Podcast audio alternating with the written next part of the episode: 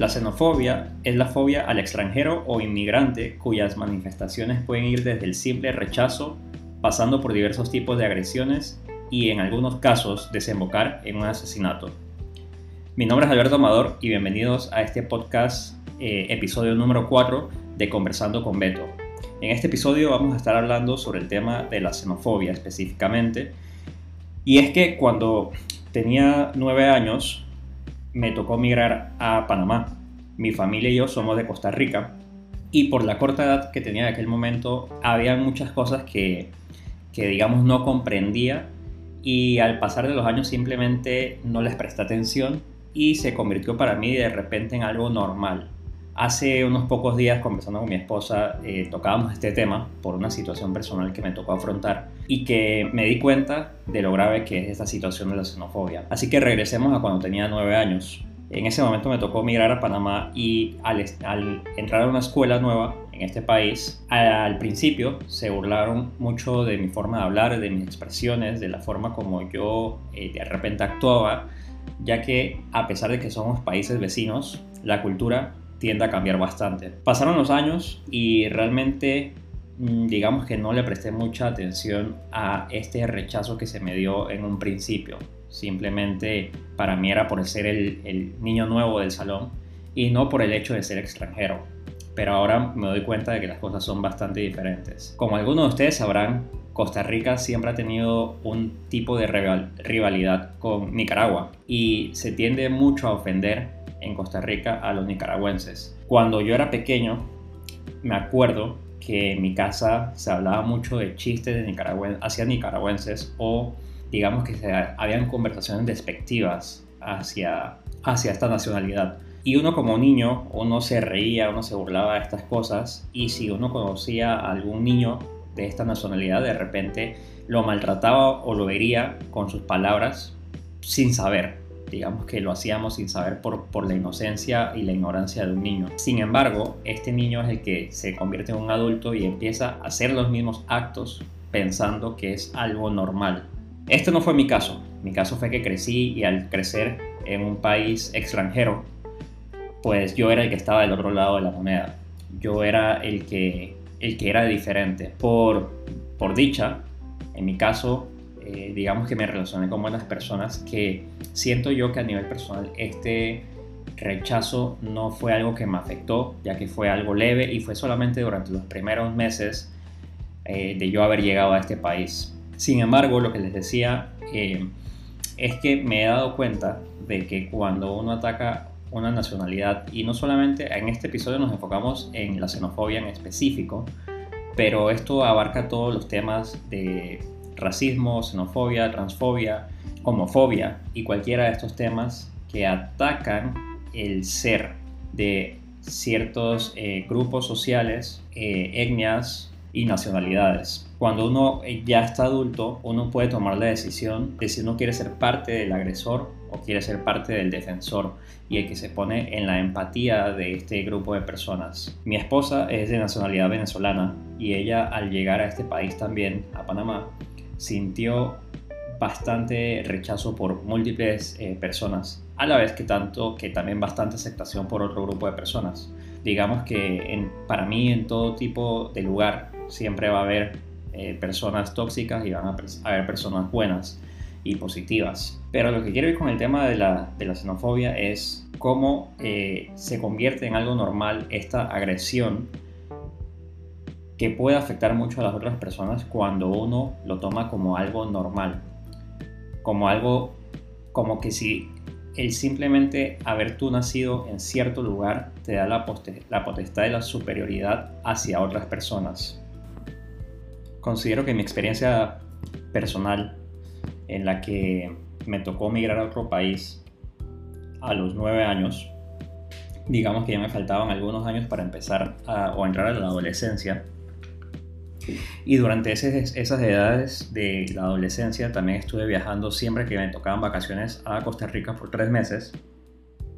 Generó en mí una independencia a un sentimiento de nacionalismo o patriotismo, que en la actualidad yo lo veo como algo tan positivo como negativo, ya que muchas veces eh, hay personas que se aferran a ese patriotismo o nacionalismo que no es más que una figura eh, ficticia, una figura intangible eh, que te separa del resto de las personas.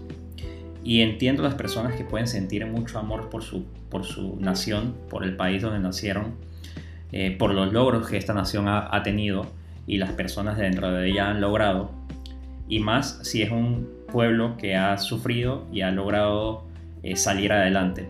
Sin embargo, no creo que el simple hecho que tú hayas nacido en un lugar por pura casualidad te dé la potestad de sentirte superior hacia los demás y excluir a otro tipo de personas, ya sea por nacionalidad, sexo o raza. Y creo que esto es algo muy feo y es algo que se da mucho en la actualidad, o quizás siempre se ha dado, simplemente que ahora las redes sociales y el internet hace que se esparza más este odio y este rechazo hacia el extranjero.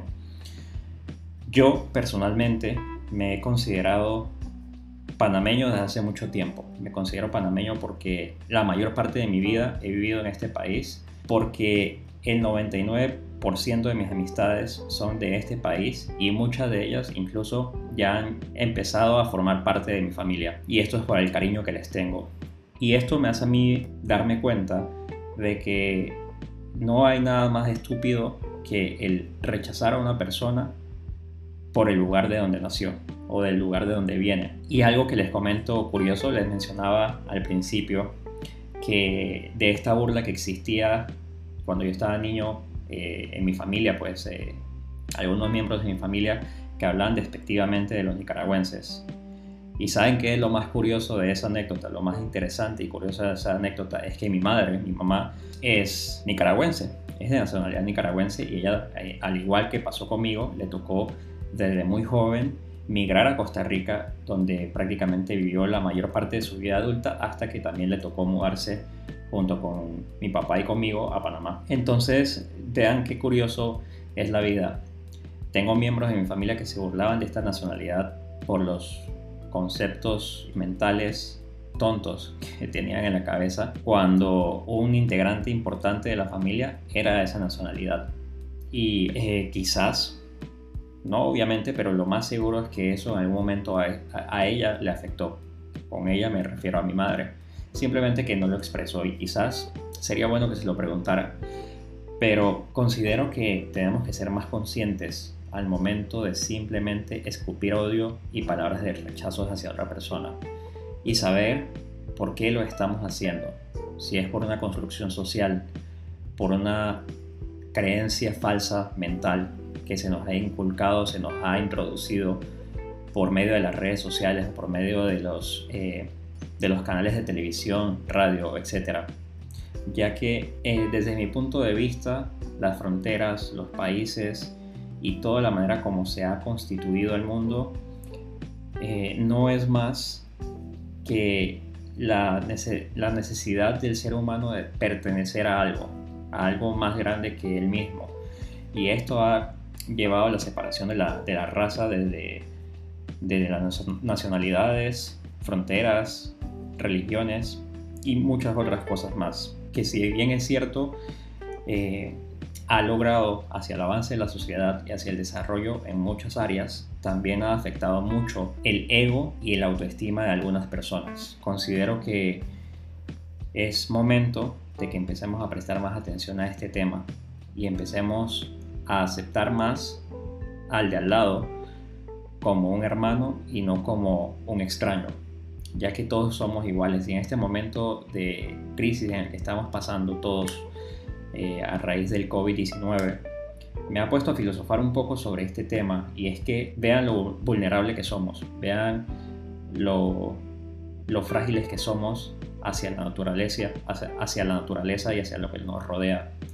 Y lo que nos hace fuertes, lo que nos hace superiores, es ese, esa relación que tenemos entre todos que cuando nos unimos nos volvemos casi, casi invencibles. Y sí, obviamente hay personas en este mundo que no buscan más que hacer daño. Hay personas que tienen malas costumbres, malos hábitos y que lo traen, entre comillas, a tu casa. Pero esto para mí es la minoría. Creo que la humanidad sigue siendo buena. Creo que la mayor cantidad de personas en este mundo siguen siendo buenas. Lamentablemente la voz de esas personas que hacen daño es más alta que la voz que los que hacen bien. Y creo que es importante que entre todos empezamos, empecemos a compartir más este pensamiento de positividad y de inclusión, en donde unamos fuerzas para lograr grandes objetivos y no nos separemos para sentirnos mejores o superiores que el de al lado. Todo, esto, todo este tema se vino a razón de que hace unos días atrás, hace unas semanas más o menos, me tocó eh, ir al supermercado y aquí en Panamá, como muchos de ustedes saben, y si me escuchan de otro lugar les informo, aquí en Panamá se puso una restricción de horarios y de género. Todo depende a eh, tu sexo mostrado en tu identificación y según el, último número de tu cédula es la hora a la que tú puedes salir. Yo tengo cédula panameña como extranjero y es el documento que he utilizado para todo desde que tengo 18 años, desde para abrir una cuenta bancaria hasta para abrir mi empresa y muchos, muchos otros trámites más que he tenido que hacer. Cuando se dio esta noticia de cómo, iban a funcionar las, cómo iban a funcionar las cosas para ir al supermercado y a buscar medicamentos, etcétera, pues quizás o no se explicó bien o yo lo malinterpreté, pero yo al tener mi cédula de Panamá, sí, cédula de extranjero, eh, pero igual el documento, como les digo, que siempre he utilizado, pensé que este mismo es con el que yo tenía que ir eh, o tomar referencia para poder saber a qué, en qué momento tenía que salir. Cuando me toca ir al supermercado, presento este, este documento y por primera vez en muchos años, creo que desde que era niño o adolescente, nunca había sentido un rechazo tan grande como en este momento. Y las palabras que me dijo eh, el oficial de seguridad que, al que le presenté el carnet fue, este no funciona, tienes que presentar tu pasaporte. A esto yo le respondí, pero este es el documento con el que yo siempre he salido, siempre he hecho todas mis cosas, todos mis trámites. Esta es mi cédula de Panamá. Soy extranjero, pero es mi cédula de Panamá. Y entonces me dice, no, pero tienes que usar tu pasaporte. En eso él tenía un supervisor al lado y el supervisor le dice, no, él sí puede entrar con este documento. Lo que pasa es que esta sí es la cédula de Panamá, eh, no es un carnet de, de residente temporal, digamos. Entonces, como que empezaron a, no sé, a decirse cosas entre ellos y a eso el, supervisor cambia su historia y me dice el supervisor ahora a mí que en efecto, que yo no podía entrar con este documento yo tenía que presentar el pasaporte. Y yo le dije, pero es que me parece raro porque el pasaporte es un documento que yo casi no utilizo. A lo que esta persona se altera y me dice, sí, lo que pasa es que ustedes siempre quieren ser muy vivos. Y en este momento en mi cabeza ya se imaginarán lo que estaba pasando y obviamente me afectó el ego y me hirvió la sangre al meterme en un grupo ficticio que no sé a qué se refería con ustedes siempre quieren hacerse los vivos. Y claro, me afectó porque yo he sido una persona toda mi vida que he tratado de hacer las cosas de la manera honrada, honesta y siempre siguiendo pues eh, los parámetros que se indican. Con ciertas excepciones en la escuela, como se los comenté en, el episodio anterior, pero fuera de eso, eh, durante mi vida adulta he tratado de seguir siempre las reglas como son y nunca he, tratado de, ser juega vivo, como se dice por acá. Así que él me dice esto y yo le digo, pero ok, si necesitan que yo venga con el pasaporte, yo lo hago. Pero me están, o sea, me están diciendo algo que yo no interpreté de esa manera y lo que yo no quiero es que entonces después cuando venga con el pasaporte me pidan mi documento de identidad para ver si soy residente en el país y cuando se lo muestre entonces me digan lo contrario que, quiero ser vivo por eso. Y bueno, al final para no hacer el cuento tan largo, eh, me dejaron entrar de igual manera al supermercado y logré hacer el supermercado. Pero sí me dejó pensando eh, mucho, porque las personas eh, a veces no piensan al momento de expresarse. Y el hecho de que tú no hayas nacido en un lugar no significa que ya por eso no aportes nada al país o no aportes nada a la sociedad a la que ahora perteneces. Entonces, eh, todo esto me puso a pensar muchísimo y empecé a analizar tantas historias que vemos en internet de personas que son afectadas por la xenofobia, tanto odio que se tiran en las redes sociales, eh, sobre todo en este tema. Y es una tristeza porque, como ya les dije, yo considero que en este momento de tanta fragilidad nos hemos dado cuenta que todos nos necesitamos y todos tenemos que trabajar en un conjunto. Creo que la habilidad más fuerte que tenemos como humanos es el poder unirnos y, y transformarnos en una mente colectiva que se hace más poderosa y que pueda alcanzar grandes, grandes cosas. Espero que tomemos conciencia de este tema y empecemos a darnos cuenta que el ser diferente no nos hace ni menores ni superiores a los demás, solamente nos hace eso, diferentes. Pero por dentro, en nuestra esencia, todos tenemos mucho, mucho, mucho en común. Al final, todos somos seres humanos y los invito a prestar más atención a este tema y compartir mensajes que ayuden a mejorar a la sociedad y quitar esos paradigmas que tenemos hacia los extranjeros. Hemos llegado al final de este episodio, espero que les haya gustado. Recuerden que si me quieren seguir lo pueden hacer a través de mis redes sociales como Instagram y Twitter en arroba amadorceo, eso es arroba amadorceo. Y si quieres escribirme algún comentario, pregunta o quieres darme algún tema para que hablemos en el próximo episodio, con mucho gusto puedes hacerlo en teescucho.amadorceo.com teescucho.amadorceo.com